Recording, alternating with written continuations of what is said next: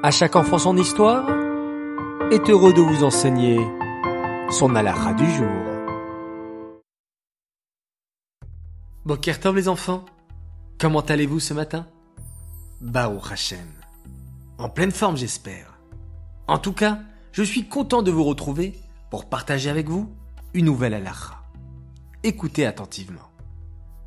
Lorsque l'on dort la nuit, une partie de notre Neshama monte chez Hachem, ce qui permet à la Touma, à l'impureté, d'entrer dans le corps. Lorsqu'on se réveille le matin, cette impureté réside encore sur nos mains. C'est pour cela que dès qu'on se réveille, une fois qu'on a remercié Hachem de nous avoir rendu notre Neshama, il faut faire Netilat Yadayim pour enlever cette Touma de nos mains. Mais les enfants, il y a encore une raison pour laquelle on fait Netilat Yadayim le matin. Au temps du Beth Amikdash, les Kohanim se lavaient les mains et les pieds avant leur service, afin de se sanctifier et de s'élever. De la même manière, nous aussi, nous faisons Netilat Yadayim le matin avant de commencer notre journée.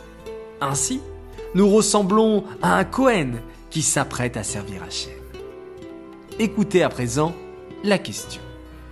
Pour quelle raison fait-on Netilat Yadayim le matin? Réponse 1. Pour enlever l'impureté qui réside sur nos mains après une nuit de sommeil. Réponse 2. Car nous sommes comme un Kohen qui commence son service d'Hachem.